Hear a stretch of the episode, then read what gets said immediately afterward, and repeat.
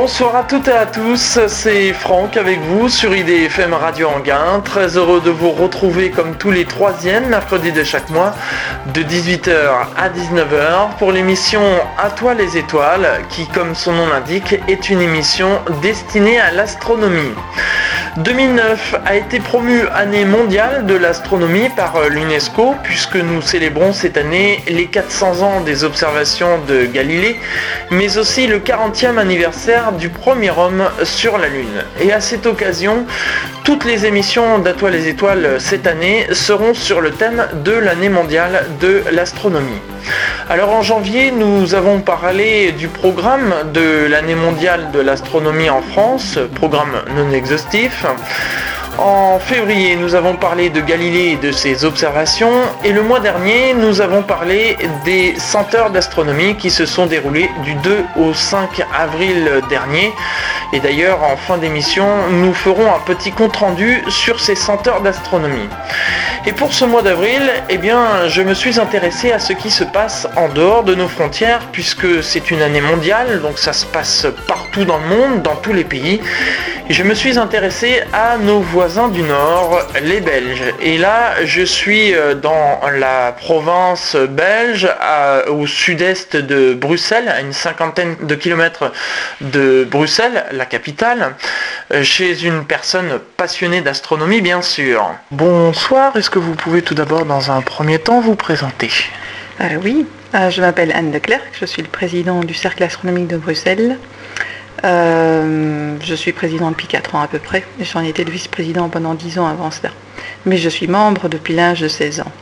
Donc ça fait un bail maintenant. Mhm. Comment vous êtes venu cette passion pour l'astronomie? Ah, ben moi c'était fort jeune. J'avais à peu près 8 euh, à 10 ans. Et euh, mes parents travaillaient, enfin mon père en tout cas travaillait à Liège à l'époque. Mais nous avions une maison du côté de, de, Flobeck. Bon, ça, ça vous dit pas trop où ça se trouve, mais c'est pas grave. Il y avait une grande distance entre les deux et pas d'autoroute. Donc les trajets, vous connaissez, hein, le dimanche soir, euh, etc. Les trajets, eh bien moi je mettais simplement, euh, pour tromper mon, ennui, je mettais ma tête sur la lunette arrière de la voiture et je voyais le ciel. Et euh, ça m'a fasciné. Mmh. Quel début le début, voilà, et c'est comme ça ensuite que vous en êtes venu à l'astronomie. Alors, vous êtes euh, présidente du Cercle Astronomie de Bruxelles, comme vous venez de le dire. Euh, est-ce que vous pouvez nous décrire un peu euh, cette association? Depuis combien de temps elle existe?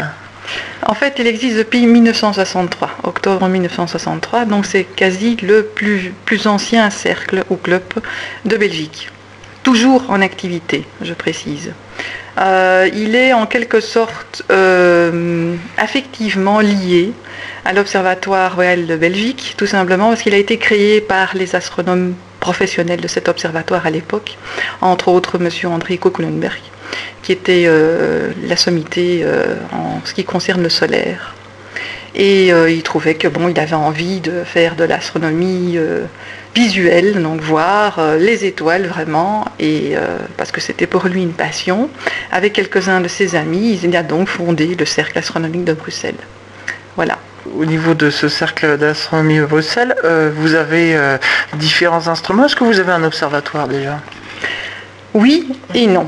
En fait, euh, assez rapidement, je dirais deux, trois ans après la création du cercle, que l'on surnomme CAB, André et ses amis ont construit une coupole qui se situait au Dewey. Donc le Dewey, c'est une espèce d'avenue qui se trouve très très très très près de l'observatoire. C'est un vol d'oiseau, peut-être 300 mètres, quelque chose comme ça, à Uccle.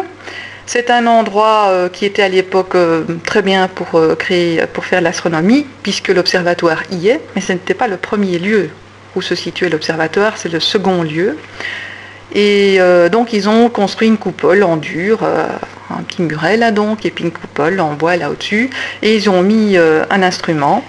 Je ne connais pas le tout premier instrument en tout cas qui y était, mais euh, celui qui y est depuis de très très nombreuses années est un Newton, et le miroir a été d'ailleurs taillé par monsieur Hubert de Thiers.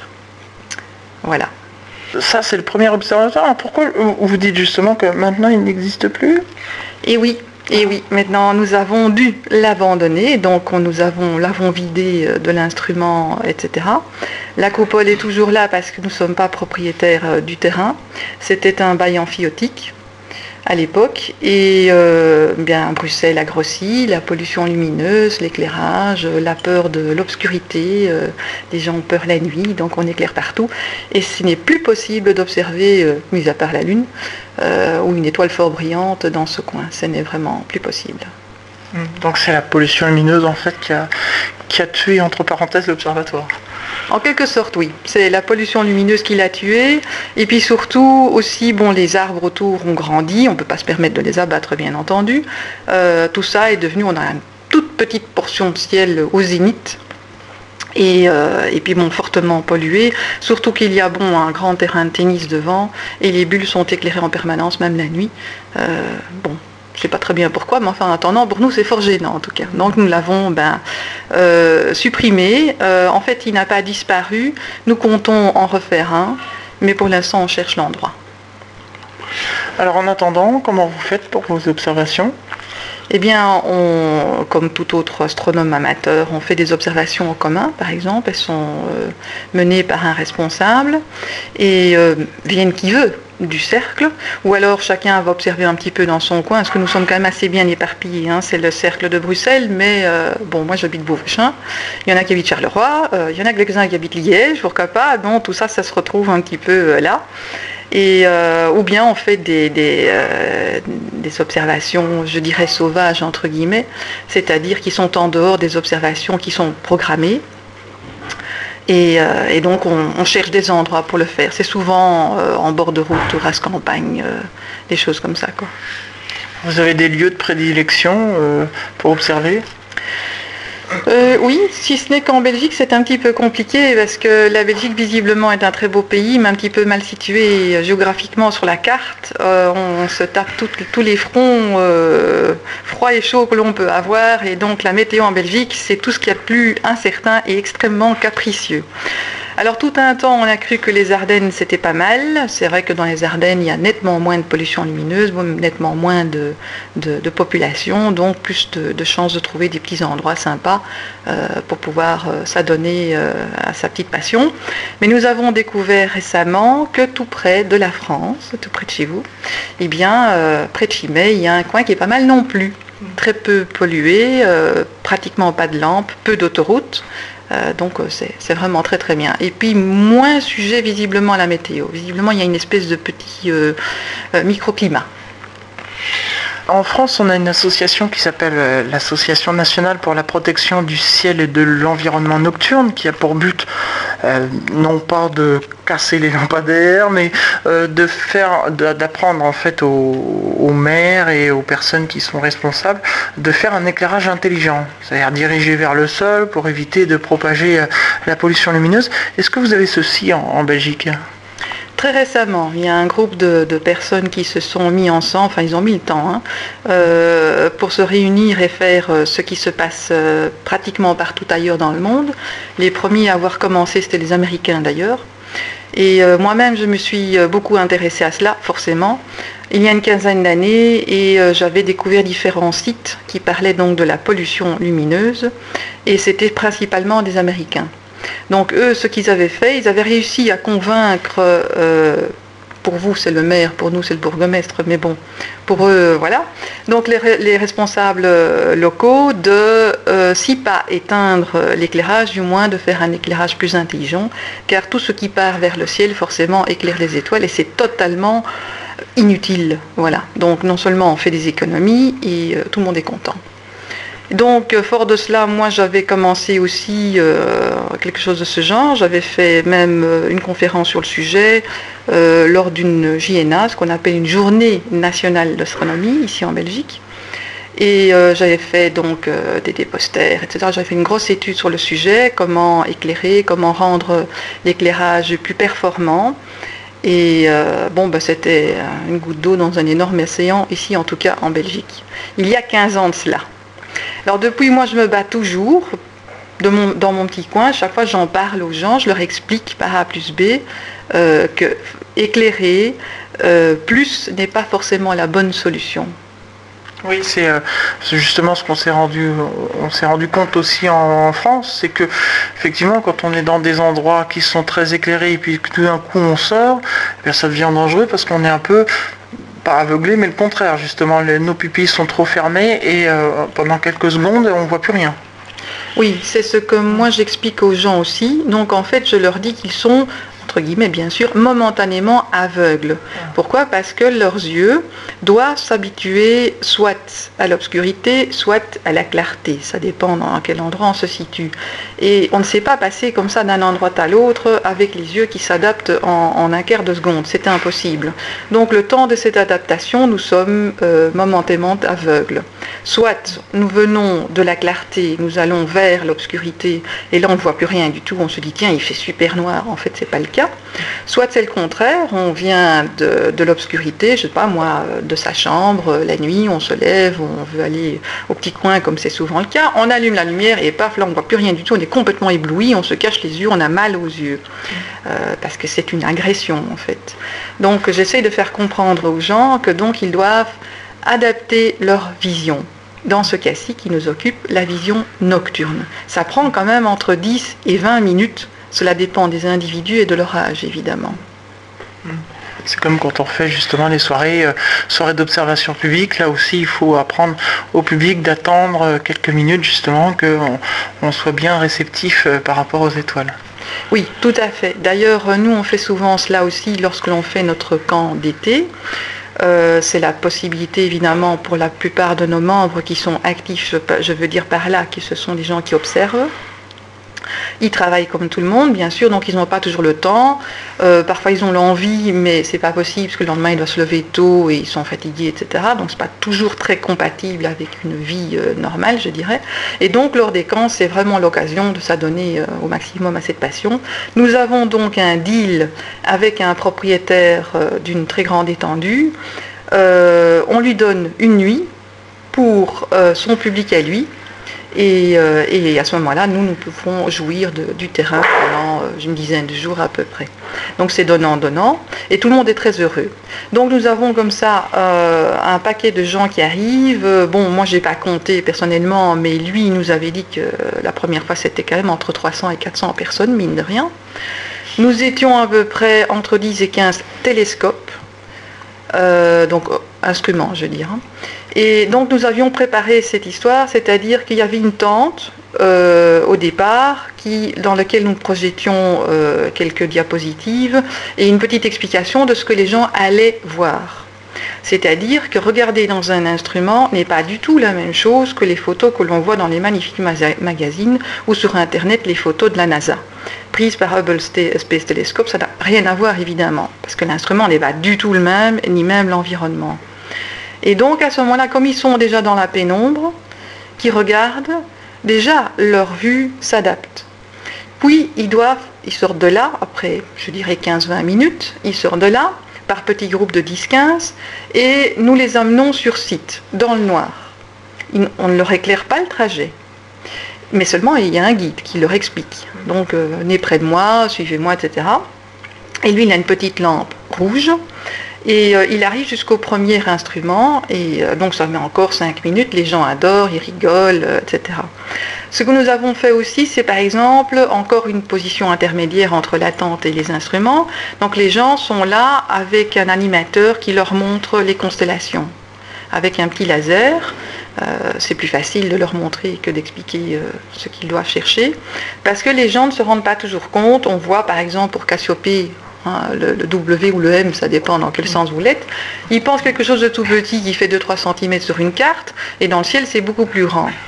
Donc on, les met en contact avec euh, cette différence. Donc ça prend déjà encore un quart d'heure, 20 minutes. Donc au bout d'une demi-heure, ils arrivent à l'instrument, le premier. Et donc là, ils ont une vision qui est euh, tout à fait adaptée pour la nuit à ce moment-là. Alors justement, en me disant ça, ben, vous m'avez euh, un peu décrit vos activités. Est-ce que vous avez d'autres activités de ce genre? Euh, disons qu'ici, euh, c'est notre plus grosse activité à ce moment-là. Ça, c'est régulier, c'est comme ça tous les ans. Euh, nous, avons d'autres activités qui viennent en fonction de l'actualité, etc., qui viennent se greffer. Si maintenant il y a, je ne sais pas moi, un événement important tel qu'une éclipse solaire totale, de préférence, hein, c'est toujours mieux, euh, ou autre événement euh, d'importance, alors à ce moment-là, on essaye de faire, pour nous évidemment, l'observation, ce qu'on désire évidemment faire soit des photos ou l'observer simplement, mais on essaye aussi d'avoir une partie pour le public. Parce que c'est vrai que c'est frustrant euh, pour, pour, les gens de se dire, tiens, il y a des astronomes là, je veux venir voir ou, ce, ce qu'ils observent. Et en même temps, nous, on désire évidemment, comme c'est tellement rare, d'en faire des photos par exemple, c'est mon cas, et en même temps on désire leur faire plaisir. Donc on essaie d'avoir deux groupes, un groupe qui fait des photos, que l'on ne vient pas déranger, et un groupe qui euh, observe simplement, qui euh, regarde la beauté du phénomène et qui est prêt à donner des explications euh, au public. Mm-hmm. Madame Declerc, on va s'interrompre quelques instants le temps d'une pause musicale. vous connaissez Jean-Michel Jarre? Oui, tout à fait. Jean-Michel Jarre, euh, pour nos auditeurs connaissent, puisque euh, Equinox 5 est le générique de cette émission À toi les étoiles depuis euh, janvier 2009. Sachez que cet homme qui a 60 ans quand même, hein, et oui, et puis il vient de terminer une tournée Oxygène, Tour en décembre 2008, et ben il n'arrête pas, puisqu'il repart dès le mois prochain en tournée, une tournée mondiale, et je vous propose que l'on écoute Rendez-vous, la version live qu'il a déjà joué dans un concert. On se retrouve dans un instant pour la suite de cette émission à toi les étoiles. Jean-Michel Jarre à l'instant avec euh, son titre Rendez-vous 4 et comme vous avez pu l'entendre, c'est une version live qui a été enregistrée sur un de ses concerts. C'est l'émission À toi les étoiles comme tous les troisièmes mercredis de chaque mois de 18h à 19h et je vous rappelle que le thème de cette émission du mois d'avril c'est l'année mondiale de l'astronomie en Belgique avec comme invité Anne Declerc, qui est présidente du Cercle d'astronomie de Bruxelles. Et je préciserai au sujet de Jean-Michel Jarre qu'il est l'ambassadeur de l'année mondiale de l'astronomie. Il devait d'ailleurs faire un méga concert euh, aux îles Canaries à l'occasion de cette année mondiale de l'astronomie. Malheureusement, ce concert a été annulé. C'est bien dommage.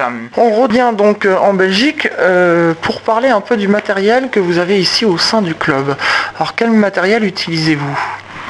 Ça dépend un petit peu euh, de, la personnalité euh, des, astronomes amateurs. Mhm. Mais disons qu'au niveau du cercle lui-même, nous avons ce qu'on appelle des instruments de prêt. Donc euh, pour l'instant, en tant qu'instrument, nous avons deux lunettes. C'est un hasard, ce sont des lunettes. une monture, enfin c'est chaque fois une monture complète, équatoriale, avec la lunette et quelques oculaires, des accessoires motorisés. Mhm. Euh, lunette une 100 mm, euh, donc l'ouverture, hein, le diamètre devant, 100 mm et l'autre est une petite 80, beaucoup plus petite, compacte, euh, facilement à emporter. Ce sont des petites montures qui sont vraiment, qui tournent très très très bien, qui sont faciles pour prendre avec en voyage ou autre. ça c'est pour les personnes qui par exemple sont nouvellement membres ou n'ont pas d'instrument, se cherchent aimeraient bien savoir lequel euh, leur conviendrait et veulent d'abord se faire un petit peu euh, leurs armes. Donc euh, en général, ils viennent emprunter un instrument, on leur explique comment le monter et le démonter, comment il fonctionne un petit peu, et puis ils partent avec. C'est un près d'un mois minimum. il, est, il, peut être reconductible s'il n'y a personne qui a demandé l'instrument. Ça, c'est pour avoir la possibilité que tout le monde puisse l'emprunter, évidemment. Prochainement, nous désirions, donc nous avons deux instruments de ce genre. Prochainement, nous aimerions beaucoup euh, avoir ce qu'on appelle un, H-alpha. Donc c'est un instrument qui permet de voir euh, les protubérances solaires.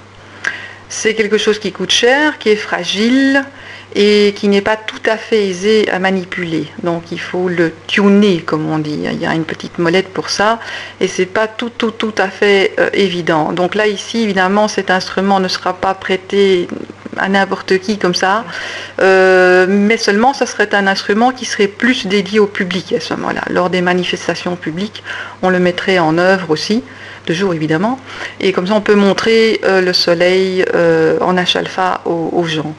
Euh, ce qui est toujours évidemment une, grande aventure parce que voir le soleil euh, vivre, donc notre étoile euh, qui, fait que nous sommes là et que nous vivons, la voir elle-même vivre, battre ces protubérances qui naissent, qui grandissent, qui meurent, c'est assez impressionnant. Mmh.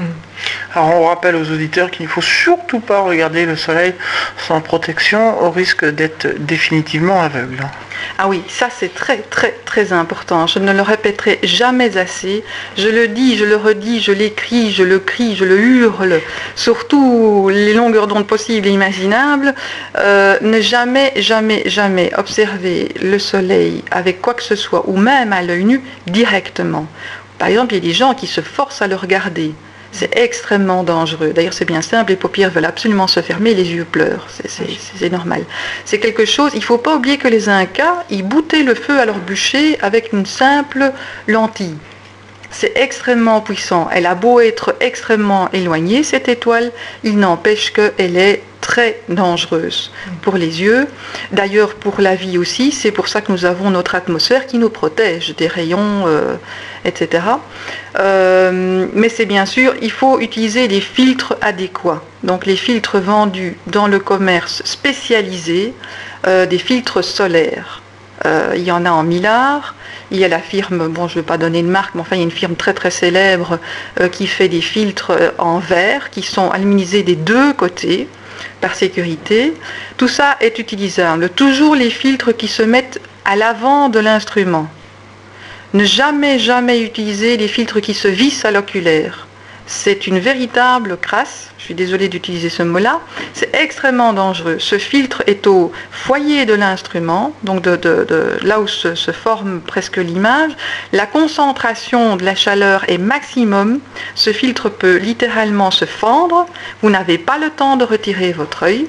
De toute façon, c'est indolore parce qu'il n'y a pas de nerf de, sensibilité, je veux dire, dans l'œil, donc vous ne le sentez pas, c'est brûlé, au mieux, vous avez une tache noire, donc là partout où vous regardez devant vous, vous auriez un trou noir.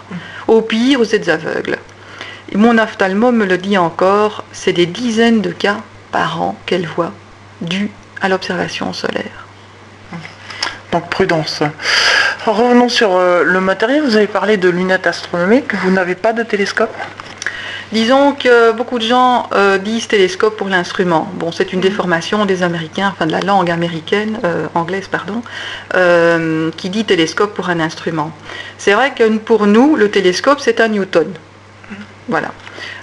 donc le miroir au fond du tube, l'ouverture de l'autre côté avec la petite araignée qui supporte le miroir secondaire, qui renvoie l'image vers un oculaire. Bon, euh, en fait, l'instrument qui était dans notre observatoire est un Newton. Euh, donc c'est un instrument de ce type-là. Mais c'est vrai que nous, je ne sais pas comment ça se fait, c'est un hasard probablement, nous sommes plutôt lunettistes, entre guillemets. Donc euh, moi personnellement, j'ai une astrophysique de 155 mm d'ouverture qui est ouvert à FD, sur, FD sur 7. Et c'est un très très bel instrument que j'ai eu vraiment la chance inouïe de pouvoir acheter en seconde, seconde main. Et euh, c'est une lunette, donc des lentilles. Et euh, comme une longue vue, si vous voulez. Et euh, les instruments de près du CAB sont également des lunettes. Et la plupart des personnes qui m'entourent, observateurs, ont également des lunettes. Mais c'est vraiment un hasard. Je ne sais pas comment ça se fait. Maintenant, j'ai un ami qui vient de s'acheter ce qu'on appelle un Dobson. Euh, c'est en fait un Newton, mais monté euh, sur une plateforme inventée par Monsieur Dobson. C'était vraiment une très très belle invention d'ailleurs de la part de ce monsieur. Lui, ce qu'il voulait, c'était un instrument simple, léger, facile à manipuler pour faire ce qu'on appelait du tourisme céleste dans le fond de son jardin quand il a des invités à la maison ou autre, faire une espèce de petite star party. donc il s'en est acheté un. on peut se permettre à ce moment-là un instrument d'assez grand diamètre. Pour lui, c'est un 400 mm. Hein, ça devient vraiment euh, très impressionnant. Ben, c'est vrai qu'en France, euh, cet appareil est très apprécié des, astronomes français d'ailleurs. Ça, je n'en doute pas. Euh, un beau pays comme la France, c'est certain qu'il faut en profiter. Malheureusement, en Belgique, l'instrument risque de souvent de servir de pluviomètre, si vous voyez ce que je veux dire. De temps à autre, si on l'oublie, hop, comme il pleut souvent ici, ben voilà la catastrophe. Mais il existe aussi des, des. Euh, bon, il y en a beaucoup qui possèdent ce type d'instrument-là. Euh, l'avantage, c'est que c'est un très gros diamètre pour euh, une longueur vraiment, un encombrement minimum. ou bien il y a aussi avec le ménisque devant, donc les Maxutov. ça c'est pas mal non plus. C'est une question de goût, je pense. On, aime ou on n'aime pas quoi. Hmm. Alors 2009 est l'année mondiale de l'astronomie. Qui dit mondiale, c'est que ça se passe partout dans le monde et donc en Belgique. Alors euh, comment ça se passe là actuellement, l'année mondiale de l'astronomie ici en Belgique? Mais je crois que jusqu'à présent, ça se passe relativement bien. J'entends beaucoup de choses autour de moi. Il y a énormément. Je parle pour la Wallonie parce que malheureusement, euh, ce pays est divisé en deux. Il y a les Flamands, malheureusement, d'un côté, et nous avons les Wallons de l'autre. Moi, personnellement, ayant une mère flamande, un père hollandais, et je suis née ici à Bruxelles, je me considère plutôt comme étant belge. J'espère que c'est le cas de beaucoup d'autres personnes. Et euh, donc en Wallonie, il y a énormément d'activités. J'entends plein d'amis autour de moi me dire tiens, euh, dans mon petit patelin, nous avons fait ceci pour euh, la fameuse nuit de l'obscurité, là qui s'est passée le 28 mars. Nous avons eu énormément de malchance. Je vous ai dit, hein, le temps est très très capricieux ici. La veille, c'était pas trop mal. La nuit même, c'était horrible. Vraiment une chape de plomb, mieux que ça, on ne pouvait pas avoir. Le lendemain, eh bien, c'était magnifique malheureusement. Mais heureusement, nous avions euh, donc lié à cette activité, bien sûr, la nuit de l'obscurité n'intéresse pas que les astronomes amateurs, bien entendu. Il y a aussi les, gens qui observent les animaux nocturnes, euh, entre autres les rapaces. Et vous aviez aussi euh, toutes sortes d'autres petits animaux tels que les batraciens. Alors il y a des, comment dire, des, associations qui se sont proposées pour faire ce qu'on appelle des balades nocturnes pour pouvoir euh, donner la possibilité aux gens d'observer ces animaux dans de meilleures conditions et donc évidemment sans lampe de poche, bien sûr, parce que non seulement vous éblouissez l'animal, et euh, donc ça ne va pas. Vous-même, vous ne le voyez pas vu que vous êtes dans votre cône de lumière et lui se trouve dans l'ombre, donc vous ne le voyez pas. Et, euh, puis comme ça, on pouvait montrer aux gens qu'il y avait parfaitement moyen de se déplacer la nuit sans lampe de poche. Hmm. Toujours aussi au sujet de cette année mondiale de l'astronomie, euh, vous avez parlé pour la Wallonie, mais vous ne savez pas comment ça se passe euh, pour l'autre partie. Non, je n'ai pas trop d'écho. Mais maintenant, en connaissant les, Flamands, en général, ils sont toujours très bien organisés. Euh, je pense que ça fonctionne probablement même mieux que chez nous. parce que les, les, responsables politiques, par exemple, les écoutent plus facilement. Et ils disent oui plus facilement aussi. Euh, ça, c'est une de leurs grandes forces. Euh, je les admire pour ça, il faut dire. Ici, ce n'est pas trop le cas. C'est un petit peu, euh, entre guillemets, le chacun pour soi, malheureusement.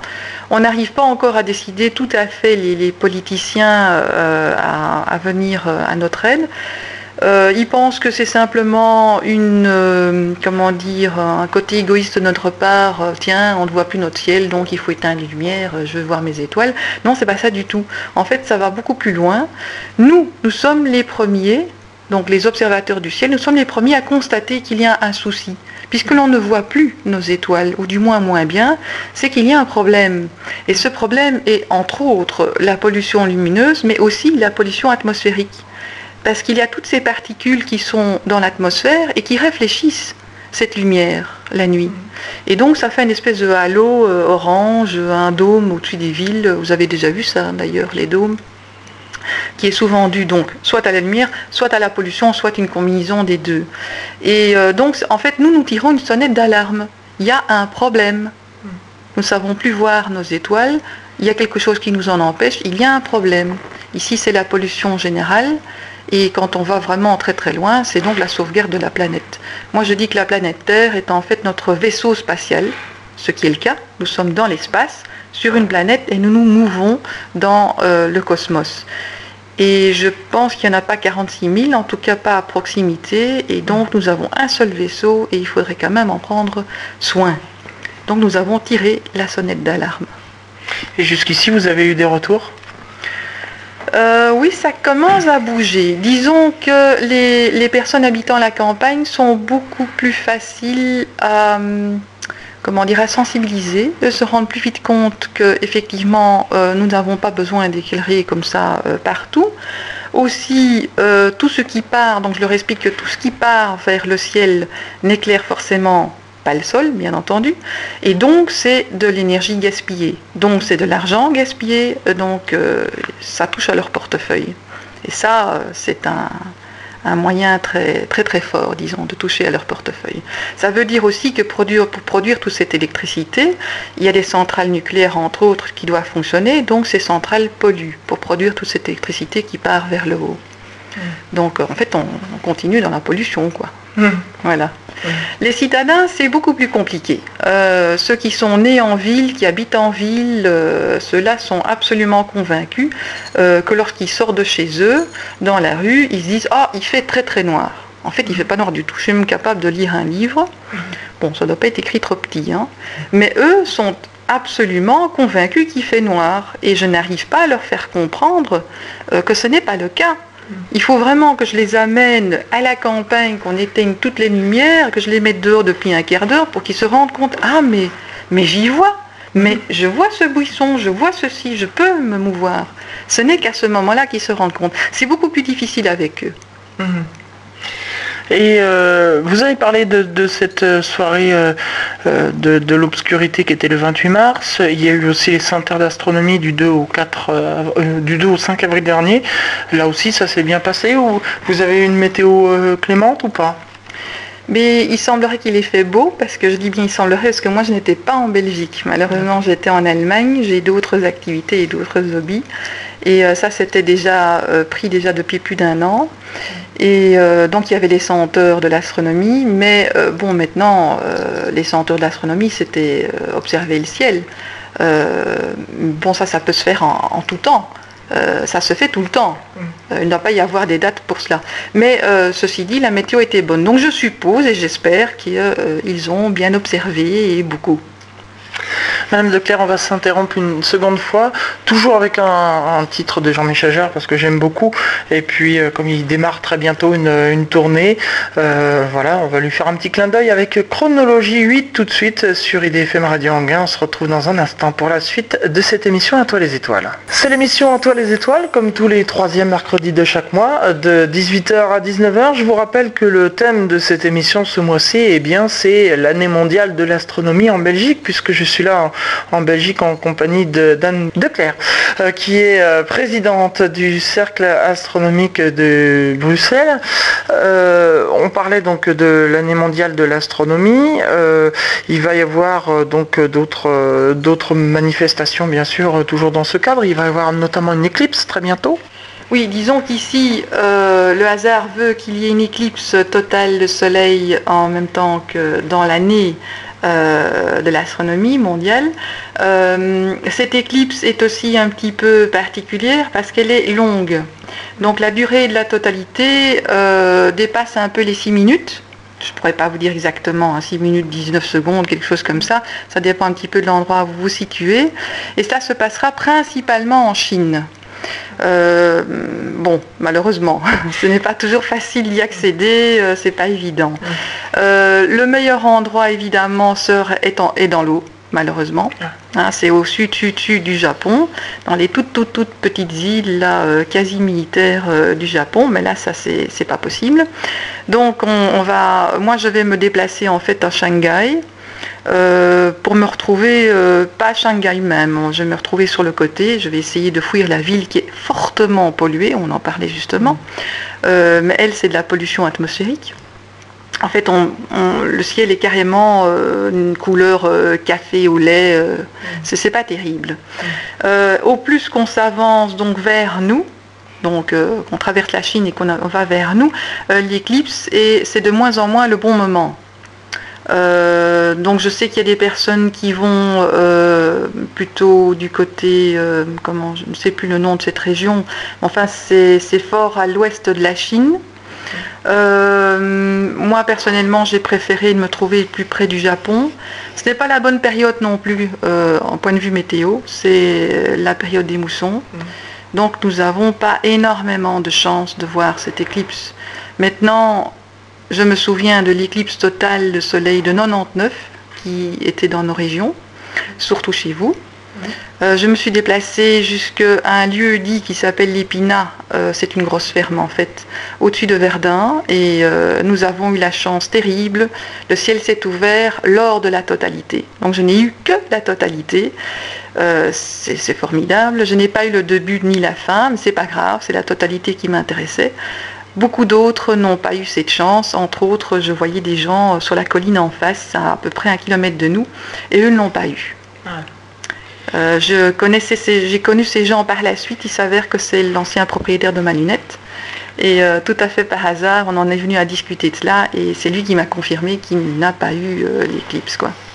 Alors on précise juste pour les auditeurs français que 1999, c'est 1999. Oui, je suis désolée. Non, non, il n'y a pas de problème. 99, non. Voilà. Et euh, sinon, donc cette année aussi, on va célébrer les 40 ans du premier homme sur la Lune. Est-ce qu'il y aura quelque chose qui sera organisé euh, pour cela?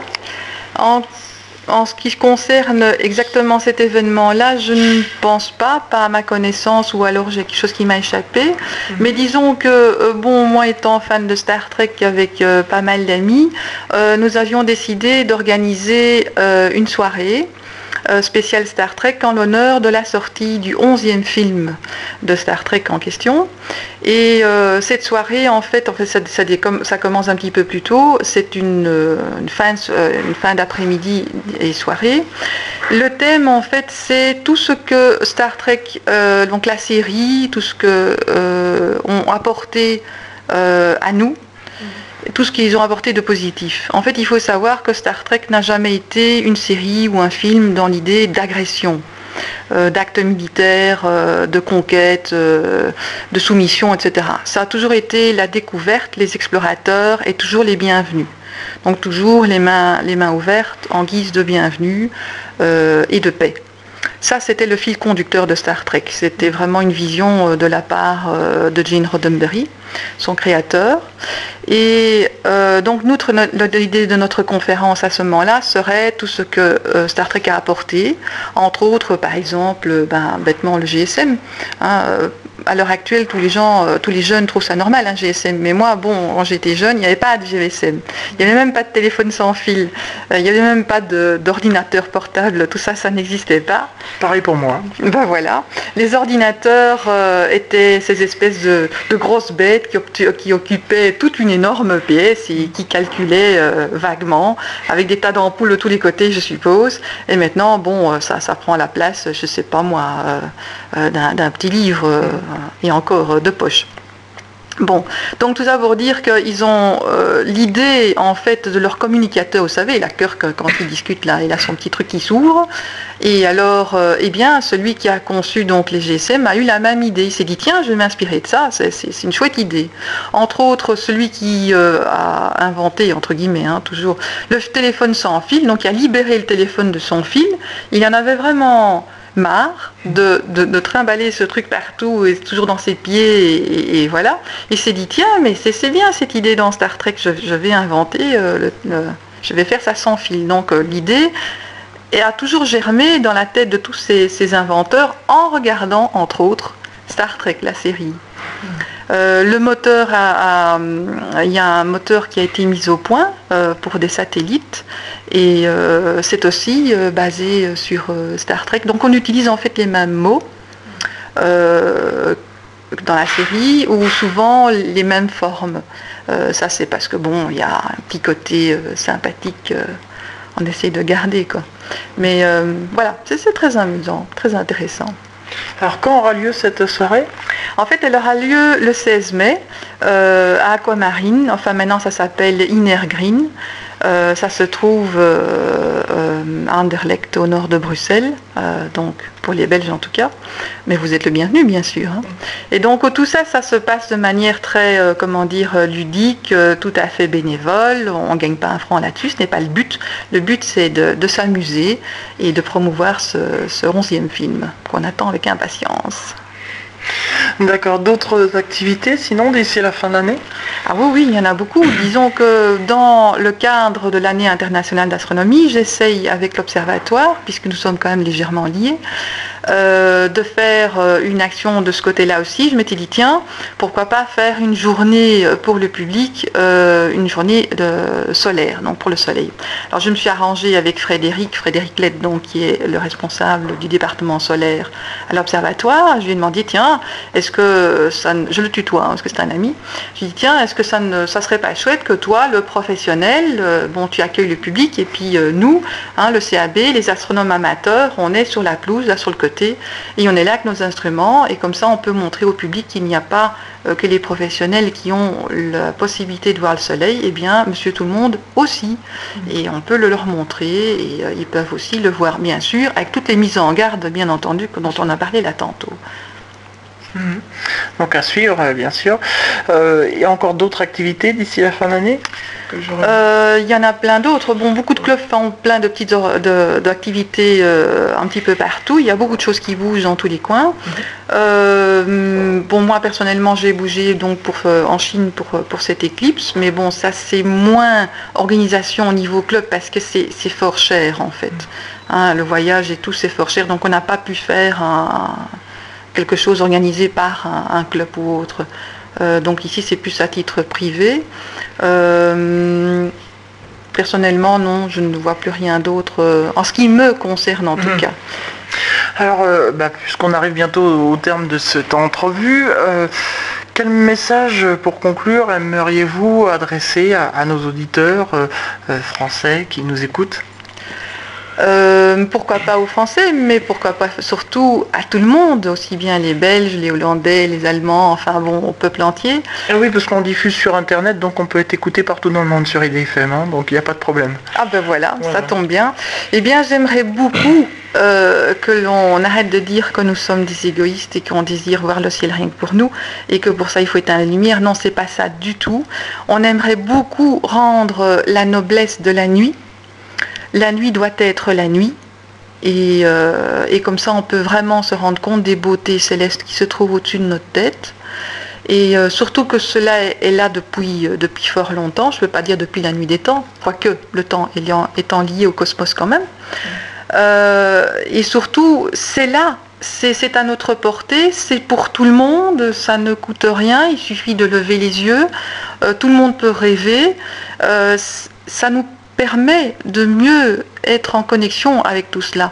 Parce que je constate que les gens oublient, comme ils ne le voient plus, ça se trouve sur leur tête mais ils ne le réalisent pas, euh, ils oublient que nous, sommes, que nous habitons euh, une planète, une Terre, que c'est déjà absolument miraculeux qu'on se trouve là, que ce n'est évidemment euh, pas facile de créer la vie, ou du moins que la vie puisse naître sur une planète. Il faut énormément de conditions en tout cas pour notre système de vie à nous, hein, chaîne carbonée, je ne parle pas des autres, euh, que je ne connais pas d'ailleurs. Euh, et, donc il faut absolument préserver cela. Et je crois que si les personnes sont de nouveau en connexion avec euh, le reste de l'univers, donc les étoiles, les amas globulaires, les, galaxies, les nébuleuses, toutes ces petites beautés qui se trouvent partout, je crois qu'il y aurait une grande prise de conscience pour sauvegarder la planète. Ça c'est quand même fort important. Alors si euh, on a des auditeurs ont envie de vous rendre visite, euh, où est-ce qu'il faut s'adresser? Disons que bon, moi je ne suis pas dans un bureau euh, à attendre que les gens viennent me dire bonjour, euh, quoique ça me plairait beaucoup. Non, non, je suis femme au foyer, hein, donc j'ai une maison, j'ai des enfants, j'ai un mari, euh, un chat que vous avez vu passer de temps à autre. voilà. je m'adonne à une passion, c'est mon hobby, l'astronomie entre autres. Maintenant, s'ils désirent devenir membre du cercle ou me poser une question ou, ou ne fût-ce que me parler, ils peuvent me téléphoner, ils peuvent me trouver sur le, sur le site du Cercle astronomique de Bruxelles. Euh, on me retrouve un petit peu partout, sur différents liens. Euh, entre autres, on m'a dit qu'on m'avait trouvé à l'UCL, donc mmh. voilà, à mon grand étonnement. Euh, L'UCL qui est? Ah, excusez-moi, Université catholique de Louvain. donc en opposition à l'ULB qui est l'université libre de Bruxelles. L'autre est catholique et celle-là est libre. C'est une université comme, comme une autre. Mmh. Et l'adresse de votre site? Ah, il faut que je réfléchisse parce que moi je clique automatiquement, c'est dans mes favoris évidemment. Alors c'est euh, www, enfin je ne sais pas si on dit W en français. Oui, on dit, d'accord. Euh, astro-cab Donc le tiret, c'est le trait d'union. Hein. Euh, .be, tout simplement. D'accord, donc voilà, c'est ouvert à tout le monde. Euh, on peut avoir, par exemple, on peut habiter à Paris et puis adhérer au, cercle, quand bien même qu'on ne soit pas belge. C'est ouvert à tout le monde. Ah oui, tout à fait. Nous avons des membres qui n'habitent absolument pas la Belgique. Tout à fait. D'accord. Madame Anne de Claire, avant de se quitter, nous allons jouer tout de suite puisque à l'occasion de l'année mondiale de l'astronomie, on vous propose de gagner des cadeaux tels des soirées d'observation dans des clubs d'astronomie d'Île-de-France ou encore une entrée gratuite au parc aux étoiles de Triel-sur-Seine qui est un lieu dédié à l'astronomie. Ça se trouve dans les Yvelines, non loin des Mureaux. Pour cela, eh bien, je vous pose une petite question euh, simple. Je vais vous demander qui est l'ambassadeur de l'année mondiale d'astronomie, qui est l'ambassadeur de l'année mondiale d'astronomie. Pour vous aider, c'est un musicien. Nous avons écouté deux de ses compositions en pause musicale. Une de ses compositions est d'ailleurs le générique de cette émission. Je peux pas plus vous aider, c'est facile. 01 34 12 12 22, 01 34 12 12 22. Vous composez ce numéro, vous donnez la bonne réponse et vous partez avec le cadeau de votre choix. Et puis avant de se quitter et de rendre l'antenne en France, à Anguin-les-Bains, dans les studios d'IDFM, eh bien, euh, comme promis en début d'émission, on va faire un petit compte-rendu rapide des senteurs d'astronomie qui se sont déroulés du 2 au 5 avril dernier. Annie Chantal Levasseur-Égou, qui était euh, euh, l'invité de cette émission le mois dernier pour nous parler justement de ces senteurs d'astronomie et qui est présidente du comité d'organisation de l'année mondiale d'astronomie 2009 en France, m'a envoyé un communiqué de presse, à savoir qu'il y a eu plus de 500 000 personnes qui ont été euh, accueillies sur l'ensemble des sites français, en ville comme à la campagne. Plus de 1000 astronomes amateurs et professionnels, médiateurs et animateurs scientifiques se sont mobilisés bénévolement pour faire découvrir et observer, parfois pour la première fois, le Soleil, la Lune, Saturne ou autres objets du système solaire à un public auquel se sont associés plus de 4000 scolaires. Il s'agissait du plus grand et du plus long rassemblement astronomique jamais organisé à l'échelle mondiale, comme en France.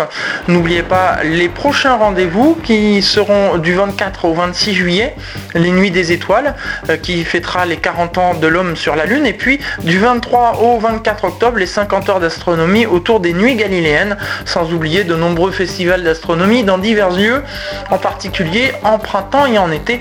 Pour en savoir plus, rendez-vous sur le www.astronomie avec un y2009.fr ou .be pour la Belgique. Anne de Claire, merci beaucoup de m'avoir accueilli euh, ici euh, chez vous en Belgique. Merci à vous. On se quitte, euh, on rend l'antenne au studio d'IDFM Radio Anguin en France. Rendez-vous le troisième mercredi du mois de mai de 18h à 19h. Ce sera le mercredi 20 mai pour une nouvelle émission d'Atoile les étoiles. Sur ce, salut à tous et rendez-vous le 20 mai. Ciao, bye bye